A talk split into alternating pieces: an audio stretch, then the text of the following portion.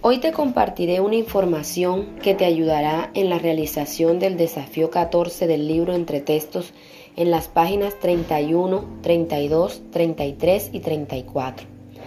El propósito de este desafío es leer afiches para conocerlos, saber para qué fueron hechos y a qué se refieren algunas palabras que presentan.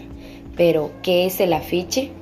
El afiche es uno de los medios de difusión de la publicidad y de la propaganda. También podemos decir que es un texto por medio del cual se difunde un mensaje con intención de promover un servicio o producto, o bien para invitar a participar en algo o actuar de cierta forma. Adelante.